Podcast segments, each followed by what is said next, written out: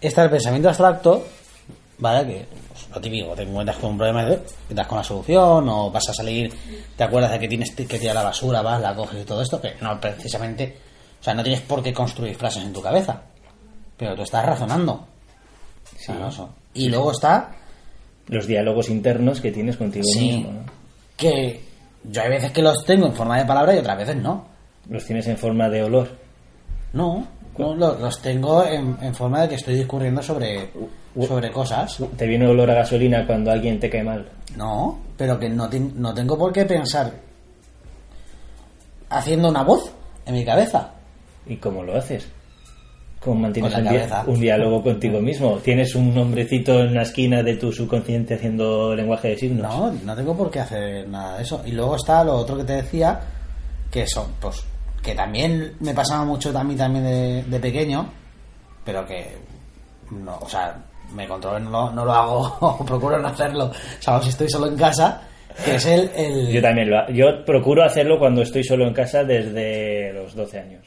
Por eso. No, sí, realmente yo creo que esto lo- nos pasa casi a todo el mundo. Que es que tú estás pensando y lo que piensas lo...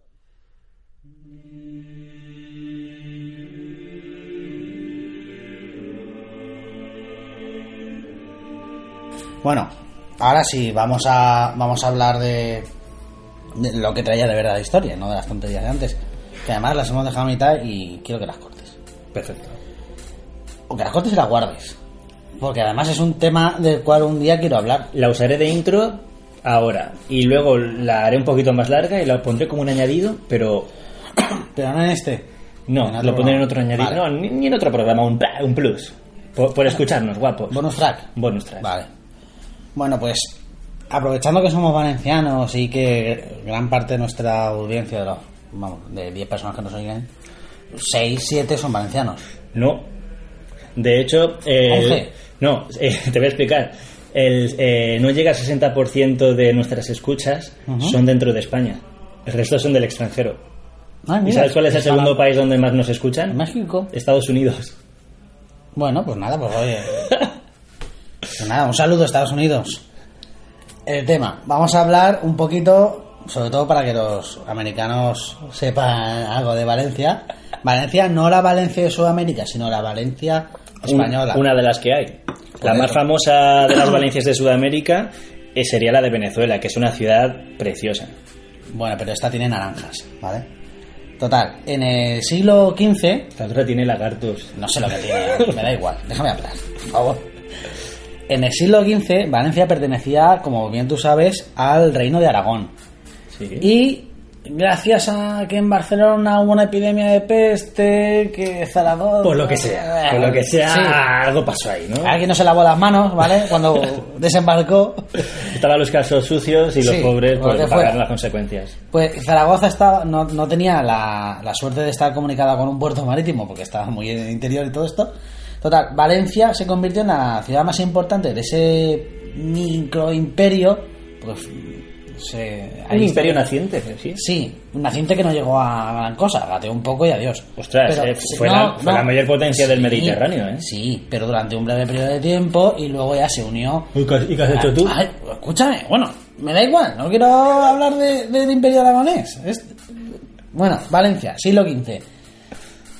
Tiene una época de esplendor, viene gente de otros sitios a, a vivir porque eh, se está. hay una economía pujante y, y están las cosas bien, ¿vale? Por resumirlo a- al extremo.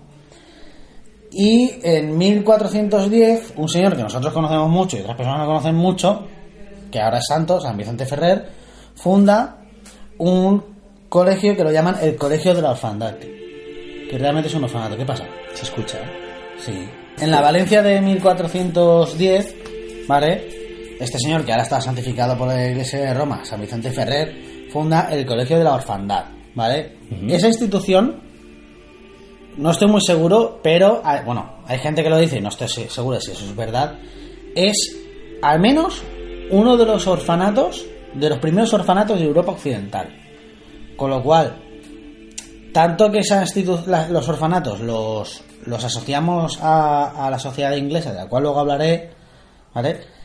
ah, Resulta Sí, que. Por los cuentos de- rollo sí, de efectivamente, Tom Sawyer y todo eso. No, Tom Sawyer, No, era Tom otro. Sawyer es Era- del otro sí, lado ese del era charco. El de Mississippi que va con el negrito. Bueno, el tema.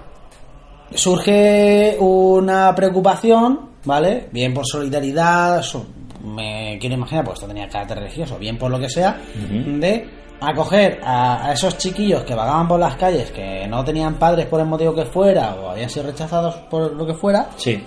y funda con ellos el Colegio de la Orfandad. La mayoría de, de estos niños eran hijos de moriscos que, pues, como bien sabes, era una clase social no muy bien vista, no había, todavía no... O sea, estaba cerca ya de terminarse la, la reconquista en la península ibérica y gran parte de- de los moriscos que habían sido conquistados Sí. se les permitía vivir y trabajar la tierra, desarrollar su oficio y todo esto, pero su rollo no estaba muy bien visto. ¿vale? Eran ciudad- ciudadanos de segunda. Ta- También depende, depende de la zona, ¿eh? Sí, depende Porque de la zona. de- depende de cómo fuese conquistado el sitio, había mayor eh, mayor cantidad de población morisca y, y Claro, judía, pero- que de hecho por- durante muchos años fuimos considerados sangre sucia en, en el resto de Europa. Claro, lo que pasa es que Valencia tenía una densidad de población más alta que otras regiones de la península, Ujú. por un buen clima, una tierra muy fácil de trabajar, buenas comunicaciones, una orografía muy sencillita, no es como Cantabria, por ejemplo. Sí, y, y que ya en, en tiempos de los moros era, era un, un reino independiente muy próspero. Sí, sí, por supuesto. Aparte, no no era el típico, no era lo que nos, no- nos imaginamos de un reino moro enfrentado con los cristianos, ¿no? Durante muchos años eran reinos que convivían, y en concreto el reino de Valencia. Sí, de- bueno, no, que yo- no me acuerdo cómo se llamaba. Más que en- convivir, en- en yo creo árabe. que, que es coexistir. No, pero, pero de- dentro de- del propio reino de. Sí, tú dices dentro de un núcleo urbano. Sí, ¿no? Incluso dentro del propio reino vi- convivían Sí, sí, sí. de una forma más natural de lo que nos podemos llegar a imaginar. Sí. Pero bueno, que la gente, la gran mayoría de las personas no, no le daban demasiada importancia a sus diferencias ni a sus tonterías. Ni, ni tenían grandes consideraciones sobre quién les mandaba ni nada de esto. O sea, hemos de pensar que hasta hace dos días cambiaba un monarca y la gente llana ni se enteraba. Mm, Pues tal cual. Bueno, volviendo al hilo. Este recinto, este, el. Ya me acuerdo lo que he dicho. El, el colegio de orfandad se encontraba en lo que es la actual plaza de San Agustín, donde ahora hay un corte inglés, Sí, ¿eh? en todo el centro de Valencia. Bueno, para algunos habrá mejorado. Claro. el emplazamiento. Claro. Es, era propiedad de los beguines, que eran los beatos, una, una orden monacal. Y esto, o sea, San Vicente puede fundarlo porque un poquito antes asciende al trono a Alfonso V de Aragón, también llamado Alfonso el Sabio, o Alfonso el Magnánimo. Entenderás que por estos motes era un tío que se enrollaba. ¿vale? Era un tío El típico que pagaba las copas, ¿no? Exactamente. Yo pago los cáliz. Claro, en gran parte aumenta las, las obras públicas, los actos de solidaridad de todo esto, gracias a su mujer, María de les bici. Claro. Bueno, jamás te que digas esto que si no se me olvida. En, en gran parte por su mujer María de Trastámara, ¿vale? Ella pues eh, promo- le, le promocionó, o sea, le metió mucho la idea de, de hacer una serie de cosas. De hecho, el Miguelete, Sí.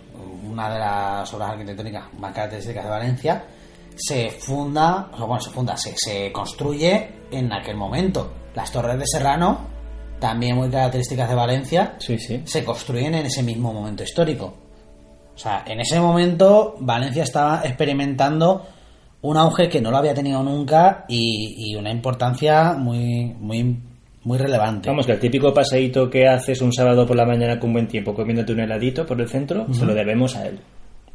Porque si no, nos perderíamos por otras calles, sin sentido Sí, alguno. sí, es- hombre, claro, en una distopía cualquiera en la que las cosas hayan ocurrido de otra manera, el presente es distinto, seguro. Si no, no sería una distopía. Total, en 1498 se amplía el hospicio, empieza a tener eso, o sea, a ser una institución muy importante. Su actividad duró casi unos 600 años, Ostras. que no es, no es moco de pavo, o sea, eso estuvo funcionando ininterrumpidamente Joder, por- ah, más de 5 siglos. hay reinos que han durado menos. Efectivamente. Y curiosamente también es uno de los primeros sitios donde está demostrado que habían mujeres, en este caso chiquillas, recibiendo una formación académica. Formación académica. entiéndase, sin grandes pretensiones. Sí, que O sea, les enseñaban cuatro cosas de la vida doméstica, a llevar la economía doméstica y buscar marido y poco más. Y cuatro cositas de costura. Pero bueno, Escúchame, ya estaba ya- bien, ¿eh? Claro, Pero- ya se estaba metiendo a mujeres en. O sea, se les estaba dando una consideración mayor que en. Vamos, que en cualquier sitio del entorno donde nadie se molestaba en darles una mínima educación. De hecho, ahora me viene a la mente, ¿tú sabías que Shakespeare tenía hijas? Pues no, porque como Pues- eh, Shakespeare es una persona que nunca me ha provocado nada de interés. Pues tenía hijas y tan dado a las letras que era Shakespeare, en su puta vida les enseñó ni a leer. ¿Por qué? Porque era malo, era un guiri malo. Pues era que ni malo, claro. Shakespeare eres un guiri malo. Esto me lleva al Reino Unido. En el Oh, Reino sí, Unido. están en todas partes. Están en todas partes. En el Reino Unido, más tarde, se, se- eh, hilando con el tema este de los huérfanos, del que, del que te estoy hablando, surgieron lo que lo que hoy en día llamamos, bueno, lo que se vino a llamar entonces y se ha conservado hasta hoy en día esa idea, las granjas de bebés, ¿vale? Que se tuvieron que llegar a, a legislar en 1872 porque empezó a ser un negocio turbio que se escapaba de las manos. Claro, como el comprar oro, o como los negocios de Vapor. Sí. Bueno, pues el tema La está... burbuja de aquel momento era tener bebés. Claro, no, eh, en, en aquel momento tú eras una persona relativamente bien posicionada, lo que sea, le hacías un bombo a la criada Ujú. y cuando tenías chiquillo, que a ti socialmente te molestaba porque... Sí, porque tenía mocos, se no, ponía malo. eh, y no encajaba en la estructura de la sociedad victoriana, tú cogías y pillabas la guía telefónica del momento y a tu mayordomo le decías, llámame a una granja de bebés y que vengan. Venía un señor de la granja de bebés, le decía, tenga su chiquillo, tenga un dinerito, váyase, no lo quiero volver a ver. Y, y habían bebés ecológicos que los tenían sueltos por ahí. No creo, pero algún pobre bebé desgraciado pues acabaría muy mal. Porque tú piensas en el otro lado de ese negocio. Sí. O sea, esa granja de bebé, obviamente no era un negocio oscuro siempre. Me refiero, habría mucha gente dedicando su esfuerzo a salvar la vida de miles de niños que tenían la desgracia de no tener padres. o de Sí, haber pero habrían nacido- otros que dirían, oye, pues voy a vender un lote de 10 para este que, que me ha pedido mano de obra barata, ¿no? para la mina. Podría ocurrir también, desde el punto de vista de que eso sobreviviese económicamente, si a ti te dan un bebé y te dan 10 monedas, cuando tú tienes ese bebé y has consumido las 10 monedas y un par más en, en el alimentarlo, vestirlo y todo el Sí, rollo, pues igual dices, "Bueno, ahora vete. hay un momento en el que ese niño tendrá en pérdida. Sí. Si no lo sabes meter, si, si no lo sabes colocar bien en su momento, Ahí está. es como los coches de segunda mano. También es verdad que en aquella época los chiquillos entraban a, a trabajar en los talleres textiles muy pronto. Y porque que había las sus máquinas. necesidades hacen que, que, que, que espabilen a una velocidad. Ahí está. El tema está en que este negocio tan turbio, y tan pujante del momento que tuvo que ser legislado en ese punto histórico, viene originado por unos valores sociales muy feos de la sociedad victoriana. Se calcula que en el Reino Unido morían, o sea, niños a manos de sus, o sea, bebés a manos de sus madres, poco después del nacimiento, Sí. en una cantidad de más de 2.000 al año. Joder. Es una estimación, pero ojito. Sí, sí, sí, sí. O sea, ¿Quieres decir tú que esos seres de luz que no se venden ahora mataban? No, no, servidores no. o sea, eran las propias personas de la Sí, sociedad. sí. Era- que te- era la pullita. Que tenían un comentario. eh, un comentario. Tenían un comportamiento bastante normal dentro de su contexto. Que- que- como que estaba mejor, o sea, no- que- que Tomaban- ma- era más entendible por las circunstancias, ¿no? Que lo hiciesen, que ahora, ahora Exacto. sería en plan de ¿cómo, cómo? A sus ojos, con sus valores y con sus motivaciones, hacían unas cosas O sea, no- feas. No dejaría de ser un pecado, pero era un Hombre. pecado que a lo mejor hacías así y no eran, mirabas. eran cosas ¿no? Mm. muy feas que en nuestro momento son extremadamente horribles. O sea, pero es que el- la historia nunca hay que mirarla con el prisma actual, siempre hay que intentar mirarla con los ojos de la persona que contemporánea. No, tenemos un concepto para esto. Las gafas de la época. Úsalo. Es una herramienta, úsala. vale, Cómete la sopa con cuchara, tío. de acuerdo, tío, te lo compro. Y termino este arco argumental con aquel tuit que le mencioné hace un buen rato, que eran las subastas de bebés. Mm. Viajamos al París de 1911, Coño. hace nada, hace poquito más de un Sí, sí, siglo. ¿no? Seguro que aún Y- habrían zoos, zoos de, de, de Sí, indígenas. habían zoos de personas. Sí. De hecho, los zoos de personas llegaban hasta casi los años 30, creo, algo así. En Madrid había uno. Joder. Bueno, eso lo podemos dejar para otro podcast, los dos de personas. En aquel momento, la sociedad parisina, tan peculiar que es ella, hizo una rifa de bebés. Esto, bueno, lo hizo un hospicio parisino Sí. para poder quitarse bebés de en medio que no, o sea, y, y a la vez ganar un, un dinero que le per- les permitiese sostenerse económicamente. Vuelvo a recalcar, Tenía Superávit de bebés. claro, esta gente no era ni buena ni mala.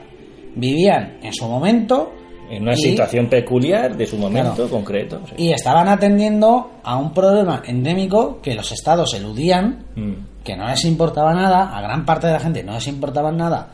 Los huérfanos, los niños que habían nacido feos, discapacitados, con cualquier historia, en, en una situación des- social desestructurada. que, que ya bastante difícil en aquella época era alimentarte tú y tu familia como podías, como para encima. uf, te salía, es que en aquella época te salía un hijo con una deficiencia y, y- Ahí y está. era, era Ahí la como lo absoluta encajas. ruina ya. ¿eh? Ya no solo absoluta ruina, es que socialmente había gente más mierda todavía, ¿sabes? Que aquellos que, que hacían cosas malas, que encima dirían, ah, pues es que esto es porque hizo aquello mal. Esto, pues mira, tanto meterse conmigo, pues ahora seré un niño tonto. O sea, es que la gente tenía pensamientos ridículos eh, y, y en- envenenados totalmente. Total, muchos bebés, aunque tenían la suerte de entrar en estas instituciones, no por ello eludían a la muerte. Y tampoco estos lugares no tienen por qué encajar con ese, ese esa ficción de los orfa- que se presenta sobre los orfanatos, ¿sabes? En muchas historias y películas como lugares siniestros. Como, mira un poco más de sopa. Exactamente, como lugares ahí donde reina la injusticia y tal. Sí, con, con monjas malas azotando. Efectivamente. Y quiero concluir la historia con. O sea, dejando claro esto. Estos lugares los llevaban personas que se estaban preocupando por un problema por el cual muy pocas me- personas se preocupaban. Muchas veces eran o de índole religiosa o simplemente eh, puro altruismo y bueno, que fueran religiosos no, no, quiere- no quita que fueran altruistas. O sea, eran personas que por solidaridad, por humanidad, decidieron volcar sus esfuerzos en que un bebé que no tiene nada que ver con ellos pasara de una muerte inminente a poder vivir, Sí, crecer un y tener un mínimo- futuro. Una mínima oportunidad. Efectivamente. Y me había encontrado con estas historias, quería compartirlas, porque me parecía algo, la verdad, importante.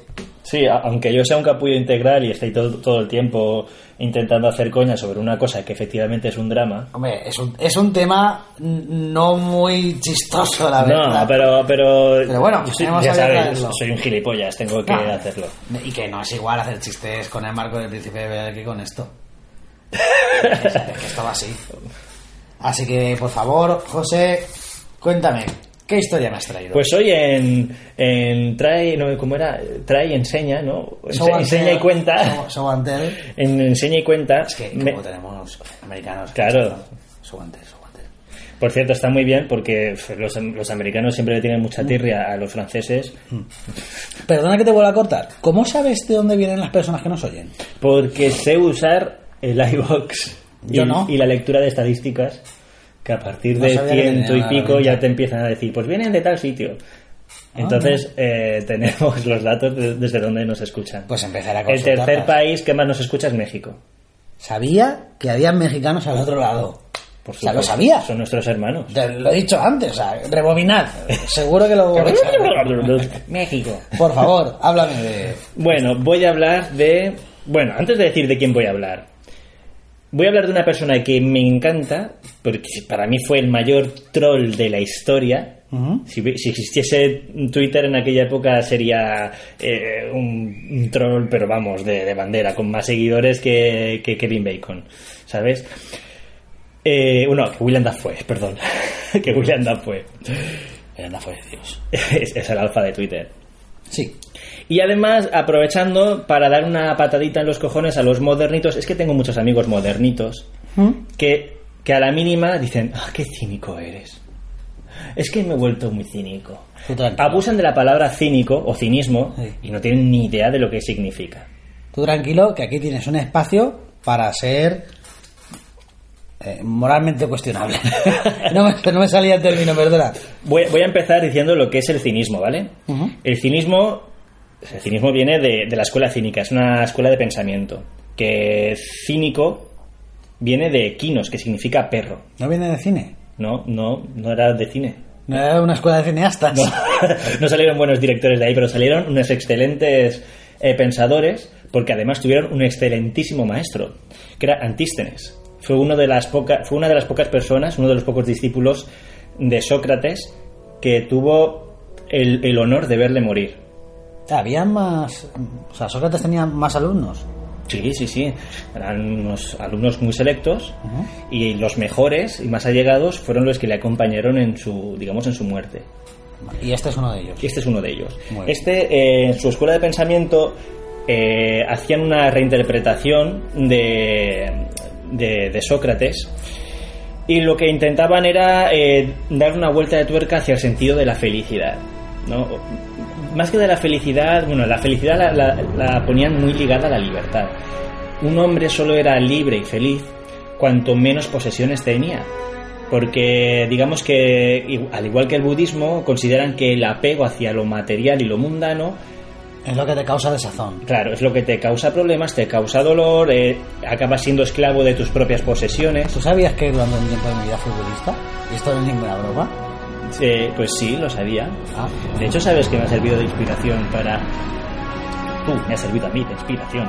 Para indagar en el budismo. Y a raíz de indagar en el budismo, sigo el camino de. de- el, el- el camino de Siddhartha Buda, de las cuatro nobles verdades, el camino. no tenía ni idea de que dedicabas tiempo a esto. Sí, y medito y todo. Pues mm, después del. po- Bueno, en privado, cuando no sé qué a esta gente, Sí. ya compartiré un par de, de términos contigo, que es lo que a mí más me gustaba del tema. Sigue, por favor.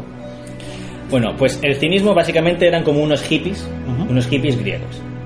Y dentro de los, estos hippies había gente radical. Se quitaba la toga. Y había un radical, en concreto, que pasó a la historia, que era un puñetero troll. Que no podemos hablar de él eh, mucho, ¿vale? No voy a contar toda su vida porque sería un podcast eterno, pero sí que voy a dar una pequeña introducción de su vida, de cómo era, Y una y a partir de pincelada. ahí, sí, voy a dar lo que considero que son mm, las mejores frases que han pasado a la historia que han salido de boca de esta persona. Perfecto. Que creo que lo dibujan muy bien y a partir de ahí que la gente lo vaya buscando y, y se interese. Bueno, voy a hablar del gran Diógenes. Diógenes de Sinope. ¿Sabes que hay, hay una señora en, en los vídeos de APM que lo llama Jurgeniones? sí. Sí, No, no sé- lo sabía. No sé muy bien cómo en la mente de esa mujer la palabra Diógenes viene a, a derivar en Jurgeniones. ya Pero- te lo enseñaré. ¿no? Pues me gusta. bueno, eh, Diógenes de Sinope, el cínico, que estamos, o sea, que nació en el 412 antes de Cristo. Habían otros Diógenes, Ujú. muchos Diógenes, porque era un hombre griego. Era como Juan. Claro, el Juan. Pues Juan, ¿qué Juan? Juan el de Sinope. Claro, porque había pocos Juanes. eh, No, no, había muchos Juanes, pero, pero- pero- poca gente. Sí. Que- yo creo que, que van los tiros por ahí. Bueno, había es- un Juan en cada, en cada pueblo. Diógenes era una persona que ya de joven era muy inteligente, pero era muy pillo. Era Robaba- muy pillo. Robaba magdalenas. Mm, Peor. Y encima sabía delinquir quitándose la responsabilidad. Lo atribuyó al destino. Bueno, eh, Diógenes fue al oráculo de Delfos. Un sitio muy atractivo en aquella época. Sí, muy Era, visitado. era Portaventura. Eh, Sí, era- una, una aventura. Euro ir a Disney. Delfos. ¿Qué, qué ocurre? Que No, papá, eh, cuando lo- vamos a ir al oráculo. Falta mucho. lo- el, el oráculo de Delfos le dijo que debía falsificar la moneda. ¿Y qué hizo Diógenes? Con su padre que era banquero en Sinope. Vaya, qué Dijo, coincidencia. Vaya, hombre, si me ha dicho el oráculo que tengo que falsificar la moneda, ¿qué- ¿quién soy yo para decirle Para que no al ponerle- destino, no? Y, y falsificaron El moneda. oráculo sabio. De hecho, falsificaron tantísima moneda que a día de hoy los, los arqueólogos encon- o sea, encuentran moneda claramente falsificada, pero en cantidades industriales. O sea, eran unos Pues estafadores. al hijo de Diógenes. Sí, sí, sí, sí, era brutal. O sea, Se le fue la mano porque tú puedes falsificar moneda, pero tienes que tener en cuenta la inflación. Que eso igual Diógenes no tuvo en cuenta ese concepto. O no existía ese concepto. o se la sudaría porque... O Pues le da igual así porque hasta que la gente se dé cuenta tú mientras, venga, al kiosco, a no sé qué, de putillas. Pues te parecerá raro, pero los pillaron. De putillas. No, de putillas De putillas tiene, tiene una frase muy interesante sobre eso, ¿vale? La putilla, luego me la cuentas. Eh, los, los pillaron y lógicamente les condenaron. En plan, de, hijo puta, avisa y compartimos, ¿no? Pues al padre lo condenaron a muerte. Porque Y- su hijo la había jodido. Eh, bueno, O sea, en realidad. el, el- el delito es tu hijo te jode y yo te yo remato. No creo que fuese el hijo quien lo hiciese y el padre se apuntase. Yo creo que el, pa- el hijo tenía la excusa perfecta para ayudar al padre en lo que ya iba a hacer. Ah, vale, vale. Vale. Entonces, eh, a su o sea, a su hijo, a- al hijo del padre que murió, que es del que estamos hablando, a Diógenes, lo desterraron. Bueno, lo condenaron al destierro, que en aquella época ser un paria era muy complicado ya, ¿eh? sí, pasar la noche fuera de las murallas no. no Y, y no no, era solo poco eso, o sea, probable. llegar a un sitio, decir, bueno, a un sitio próspero, y pero que todo el mundo te mire, este es forastero. Por eso, era estar marcado. claro. Pues ya tuvo, en su despedida de la ciudad, en su marcha, ya tuvo su primera fase- frase célebre que pasó a la historia, sin que llegase a ser a un filósofo. Les dijo que le iba a- les iba a poner un mal comentario en TripAdvisor. No, pero... no, al no, pueblo. Era, era- ¡Que se come fatal! ¡Tanto muy caro! La cámara incómoda. Eh, tuvo su primera frase célebre, que fíjate el orgullo que tenía el tío, ¿no? Decía, no me condenéis al destierro, yo os, que, yo os condeno a quedaros aquí. Oh, Es en plan o sea, de- me estáis haciendo un favor porque vosotros os o sea, quedáis. otra forma de ver que te han echado a la puta Sí. calle, ¿no? Así. Bueno, en- Eso me- empieza a viajar, se convierte en una persona eh, muy viajada y acaba. eh, que- o sea, se, se cruza con Atenas, ¿no? Pasa por la ciudad de Atenas, le gusta. eh, Además, fue una época en la que confluyeron muchos sabios, muchas escuelas de pensamiento. Diógenes siempre fue una persona muy inquieta, muy inquieta mentalmente y le gustaba además, yo creo que más que razonar y pensar, lo que le gustaba era eh, desafiar. ¿Le gustaban las peleas de gallos? Pues Mira, la, mira, tiene- la, la batalla de gallos, Sí, no sí. las peleas de. o sea, no, Era un rapero de la no, época. Sí, no gallos que se matan, sino raperos que. Pues tiene que una, se meten. otra, otra historia, es que tiene historias con una historia con un gallo brutal y con Platón. Pero- que te la contaré porque Pero tengo la historia con los gallos favoritas. no, no tiene más sentido. No, no, no, no. Ah, vale. Es como su mascota, bueno. Mm, lo usó como forma de burlarse de Platón de su definición del hombre, pero eso ahora te lo diré luego. Vale.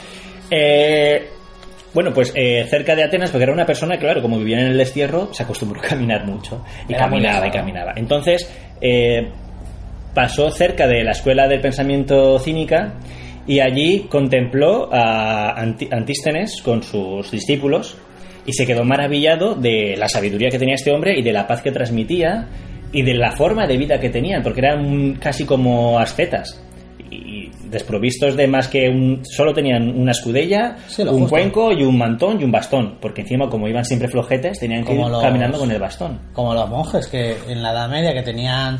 que no eran dueños ni de su ropa. Tenían un Claro, cuenco. Ah, Mm. voto, y poquito voto de más. pobreza al un plan súper súper Sí, hardcore sí. No eran dueños ni de sus pulgas. bueno pues fue a suplicarle a Antístenes que le dejase ser su, su aprendiz y Antístenes dijo ¿qué? ¿que vienes tú a mí? chaval tú has visto mi cuenta de Twitter tengo muchos followers y yo no sigo a nadie Y ¿Vale? tú que, proscrito.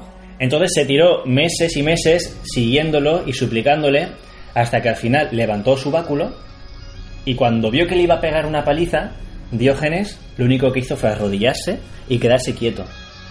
Y se quedó extrañado Antístenes y dijo, pero ¿qué- qué- no, ¿no te da miedo? Dice, maestro, pégame, pégame porque por más fuerte que me pegue y por más dura que sea la madera de su báculo, no me va a apartar de su lado. La única forma que, la única salida que tiene es que me enseñe. ¿Sabes que Acosándolo ya había establecido un vínculo con él.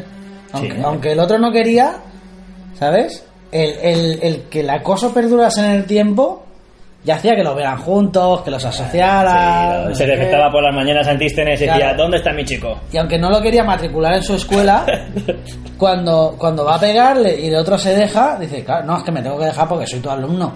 Me de- de- de- hay un sometimiento aquí. Entonces, al pegarle, ¡pum! firma el contrato, sin querer. Estaba Pi- sellado. piensa en ello, piensa en estaba, ello. estaba sellado.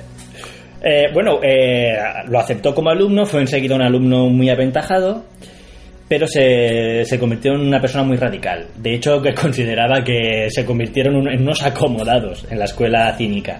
Por eso la abandonó. Eh, Que decía que eso- eso de usar papel higiénico. ¿Qué- qué- qué es eso? Que, que eso era de la que usa la mano. la escuela que era un gimnasio, un gimnasio mental. Me- Es gimnasio de pensamiento, flipas, ¿eh? Genesis, pensamiento, me- ese concepto está es, Chan. es muy atractivo. Chan, chan, chan. Ahí con sus papiros. Chan, chan, chan. Claro. Chan, chan, chan. Ya. Atándose cuerdas en las cabezas y Me tirando tengo, de me ellas. tengo que leer estos tres rollos antes de dormir. Pero si no hay luz, da igual, forzaré la vista. Bueno, él se fue al centro de, de Atenas. Ahí dirías, ¿un apartamento cuco? No. El tío vivía en una Pero tinaja. después, después de haber pasado por su entrenamiento, Sí, chan, chan, cuando, chan, ya chan. era, cuando ya era fuerte Sí, mentalmente, mentalmente era muy fuerte. o sea que ya llegó Era, a- era un ciclado de la mente. vuelve a pasar por Atenas ya con ventaja esta No, no, vez. se establece en el centro de Atenas, en el meollo, ¿no? En, en donde está toda la actividad con su gente y tal. Claro, y confiado en, su- en sí mismo, ya coge y dice que vengan, que vengan por aquí, por allá. Eh, que venga. Bueno, el tío vivía en una tinaja. Me parece un buen pretexto para iniciar conversaciones. ¿Sabes que vivo en una tinaja? Sí, ¿Dónde vives? En Una tinaja, ¿no? Se hizo súper súper famoso al final. en- en- se convirtió en, en un personaje de, de la propia ciudad. De hecho, Era como, perdona, era como el, como el guitarrista en canzoncillos que hay en Nueva York. sí, pero, Algo pero, así. pero con sentido, efectivamente. Eh, eh, más, sen- con más o sea, sentido. parece- con más tendrá sentido. su- su sí, rollo. Sí, sí, sí, tiene sombrero y todo. Eso hay que respetarlo. Y de hecho se marchó eh, durante una temporada de Atenas y la gente descansó. Oh, por fin se ha ido el viejo este. Bueno, va, que pero va. luego lo echaron de menos y Que la cuando volvió... basura sale a choto. No, pero luego lo echaron de menos y cuando volvió todo el mundo lo celebró, incluso hicieron un banquete en su honor. Porque le echaban de menos, claro. Bueno, vivía en una tinaja, no tenía más que, el, como te he dicho, la escudella, el manto, el tal. Y hasta se deshizo de la escudella y del cuenco. Porque vio como un Verdaderamente, niño... No, si, si puedes cocinar solo con un cuenco, Ni puedes eso. cocinar con tus manos. sí, pones las cosas en tus manos y pones tus manos en el fuego. O sea, tú ponte a fregar lentejas con una escudella. A ver qué mierda. Pues te sale. mira, lentejas, por ahí van los tiros. No me digas. Resulta que un día, eh, pensando y viendo la vida pasar, ¿no? En la plaza, vio como un niño pobre...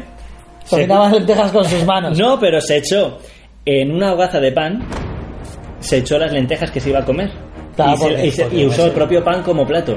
Y para beber de la fuente usó sus propias manos. Y entonces dijo Diógenes, este niño me ha enseñado que vivo con más cosas de las que Y necesito. a dejar de utilizar el pan como soporte para el agua. sí, lo probó y... Y Eh, dijo, esto no va a ningún lado, esto está guau. Bueno, pues eh, la típica frase... mm, Voy a ir ahora con las frases, ¿vale? Y con algunos momentos concretos de su vida. Perfecto. Te has Hazme- hecho más o menos una idea de... Hazme- de- Sí, eso era un tío potente. Hazme una tormenta de frases. pa, pa, pa. A- Además, además digo una cosa, pasará la historia porque fue una persona que vivió tal como pensó y jamás, jamás eh, le, Dio hizo su brazo a la, torcer. le hizo la, gar- la garba a nadie. O sea, no es como esto dice, yo me alimento del sol y luego a escondidas come. No, él vivía así, pensaba así y así, lo, así Y vivió así. el resto de su vida. Bueno, es integridad. Hay una frase que habrás leído muchas veces en, en redes sociales, que se ha, pu- se ha puesto muy de moda, con lo- la, la tontería esta que tenemos ahora de... El fondo negro, las letras blancas. Eh. Sí.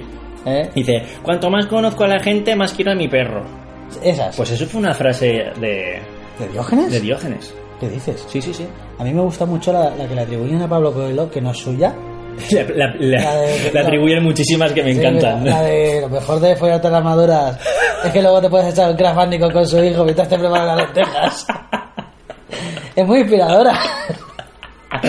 ¿Y no le falta razón? Claro, porque, o sea, te desahogas en un sentido Y en el otro. y claro, y luego encima te vas de comer a la vez que te, te entretienes con jugando a la consola que no es tuya. Un día te contaré una situación muy incómoda que me pasó hace muchos años. Muy bien.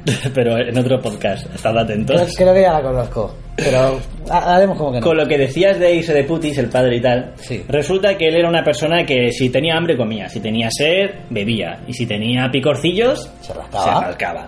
Y una vez, bueno, más de una vez lo pillaron masturbándose en mitad de la plaza.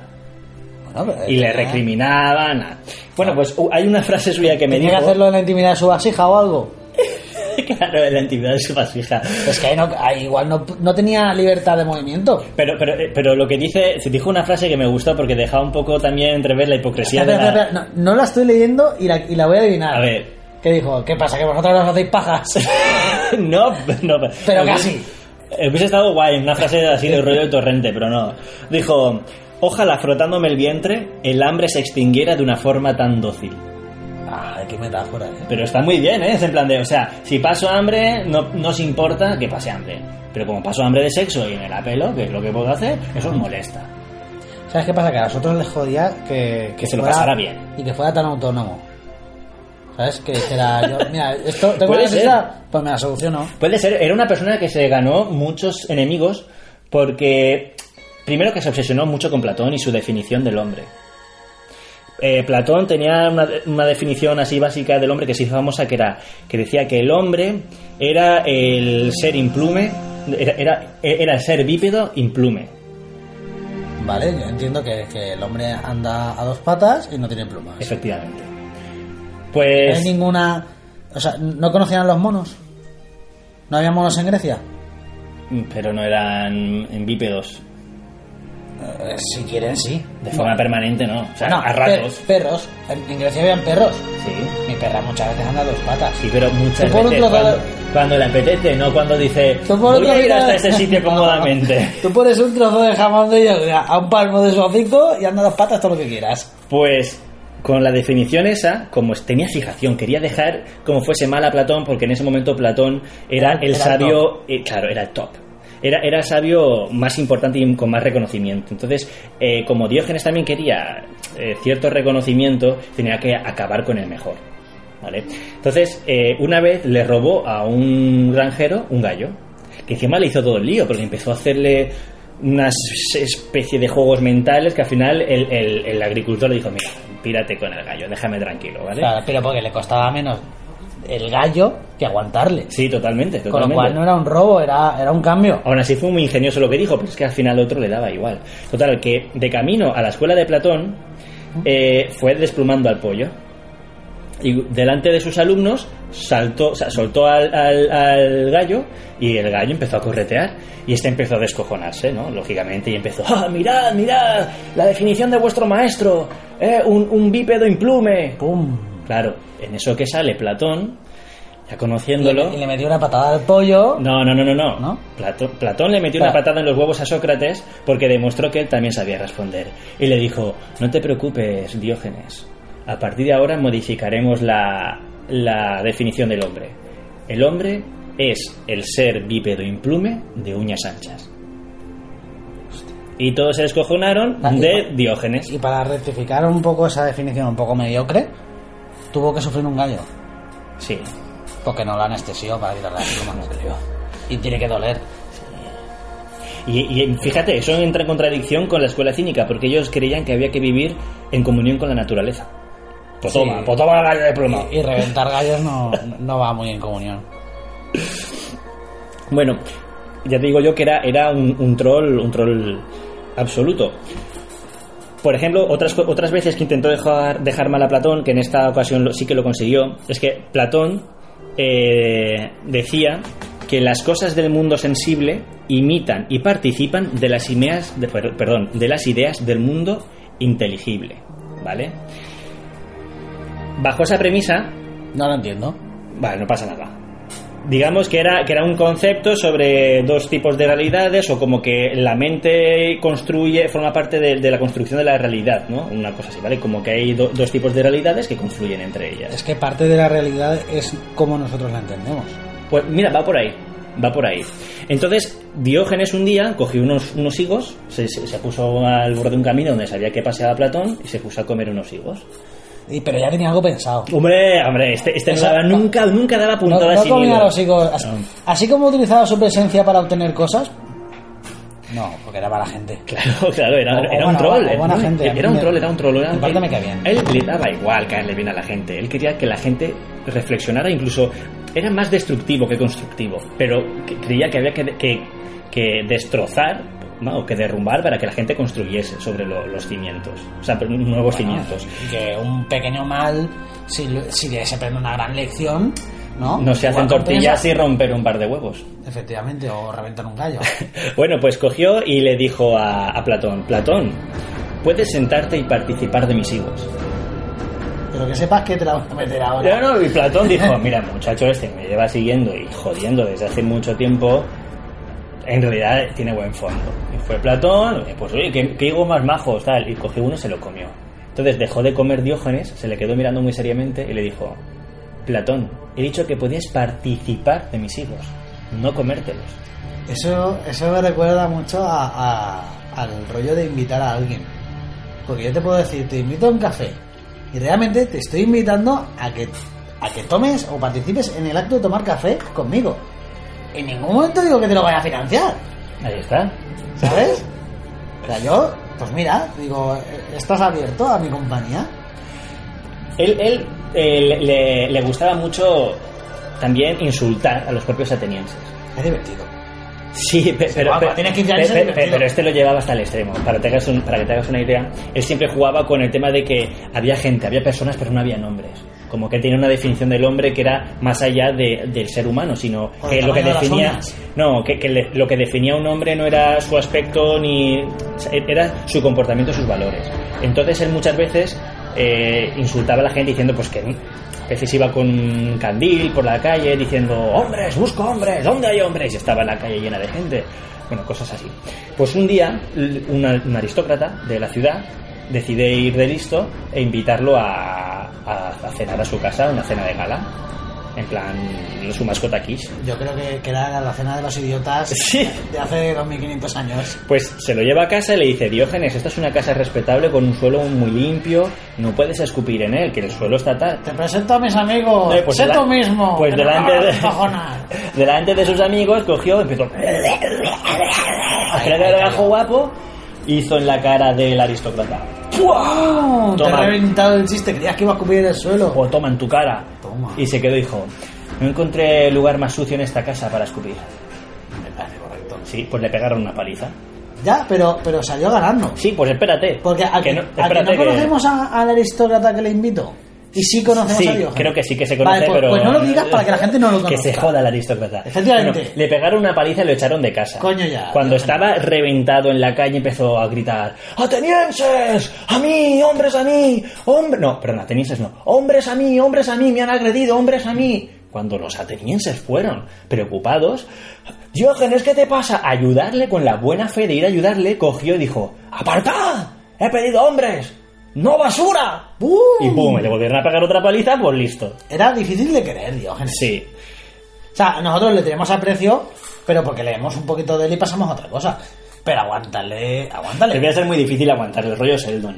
Sí. Una vez lo hicieron, lo capturaron, tras una guerra que hubo, eh, lo capturaron y hicieron esclavo. Yo creo que en esa guerra lo utilizaron como, como arma. No, no, no, estaba por ahí. Sí, no, pero era, era como una especie de arma psicológica. decía, Que te la vamos, a, chucho". vamos a mandar a este señor con el enemigo a, a reventarle la moral. Que te lo achucho. bueno, lo mandaron. eh, bueno, lo mandaron, lo capturaron y lo pusieron a. lo quisieron vender, ¿no? Y entre otros esclavos que les preguntaban qué cosas sabían hacer en, en la subasta, cuando le preguntaron a él, era la única persona que se mantenía digna. Espera, espera. Yo sé lo que dijo sin que me lo digas. ¿Qué dijo?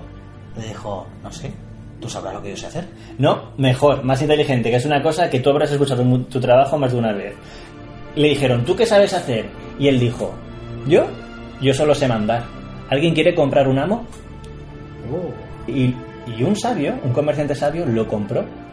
Y Ah, fue no. el maestro de sus hijos y encima llevaba las cuentas de la casa. Y efectivamente compró un amo porque toda la economía la llevaba eh, Diógenes y le decía, este, no gastes en esto, esto no te lo hagas, gastas en esto otro, no hagas esto otro tal. Era como comprar a Tyrion. Sí, Se sí. cambian esas Compraron a cosas. Tyrion. Si quieres, mm, digo ya dos más, las últimas dos, ¿vale? Sí, algo rápido. Y Flash. Vale. Mira, eh, la- una de las que más me gusta es que eh, cuando, cuando estaban los helenos estaban conquistando y reunificando eh, Grecia, Alejandro Magno, cuando llegó a la ciudad en la que se encontraba eh, Diógenes, ahora mismo no me acuerdo cuál era en ese momento, pero eh, había oído hablar mucho de, de Diógenes y una cosa que valoraba mucho tanto mm, Alejandro Magno como su padre eran los sabios. De hecho, Alejandro Magno se crió por un, por un sabio, por un filósofo. Y fue preguntando por él y La buscándolo. película de Alejandro Magno sale. Cuando Pues- es chiquillo, que está con otros chiquillos, y, eh, viejo, enseñándoles. No, no me acuerdo ahora quién era, lo buscaré para otro. Yo no me acuerdo ni del actor que lo interpretaba. Y mira que me, me acuerdo cómo es. Fíjate. Bueno, pues encontró por fin a Diógenes en mitad de, de- de la plaza, apartando a la gente. Claro, la, la peña flipando. Alejandro Magno está aquí y quiere conocer en persona a Diógenes. Y este no está interrumpiendo su masturbación. Claro, y da la casualidad que no se está masturbando, pero estaba tomando el sol. Y se le acerca. ¿Con la mano dónde? eh, no sé, no lo especifica, pero en el paquete seguro que no, ¿vale? Y se acercó eh, eh, Alejandro Magno y le dijo: Diógenes, he hablado mucho de ti, o sea, han hablado mucho de ti, ha llegado a mis oídos, eres un sabio, me gustaría. eh, recompensarte por todo por por lo sabio que eres soy Alejandro Magno no sé si me conoces tengo mucho partner tengo mucha influencia soy un influencer de Grecia Igual mi sobrenombre te dice algo. Claro. Dice, ¿qué quieres de mí? ¿Qué, qué te puedo aportar? Te podía dar un pueblo si quería. Si quería. Lo que quisiera. ¿Y sabes qué dijo Diógenes? Apártate que me tapas el sol. Toma. ¡Boom! Menudo alfa. Es un puñetero alfa. Sí, sí. Y ya para terminar, creo que esta frase que dijo él es muy actual ah, y mucha gente a día de hoy debería de, de interiorizarla y reflexionar un poco sobre ella. Estamos en una época de redes sociales en la que todo el mundo quiere opinar, opinar, aunque no tenga nada que opinar, pero quiere par- ser partícipe de la opinión y, y gritar y, y Es cosas. que nos ha dado, las redes sociales nos han dado un, un altavoz a todo el mundo. Sí. Y la mayoría no tenemos nada interesante que decir. Pues fíjate, Diógenes, que sí que era una persona con muchas cosas interesantes, espero que te haya picado la curiosidad sobre él, dijo... Perdona, estoy deseando que hagan una película y verla. No voy a leer mucho sobre él, pero me gustaría que hicieran una gran película. Estaría, ¿sabes? estaría genial. Una producción de estas guapas de, de Hollywood sobre Diógenes. Si te parece, digo una frase. Sí. La frase esta. Y con esta frase... Termina cer- podcast, Termina el podcast. Cerramos, eh, dejamos un momento de silencio y que termina el sin podcast. despedida. Nada, esta es la despedida. Perfecto. Sí. Espera un momento, me tengo que despedir primero. Vale, adiós. Hasta aquí el histo, histo picado. Hasta aquí estoy picado, chicos. Tenemos dos orejas y una lengua para que oigamos más y hablemos menos.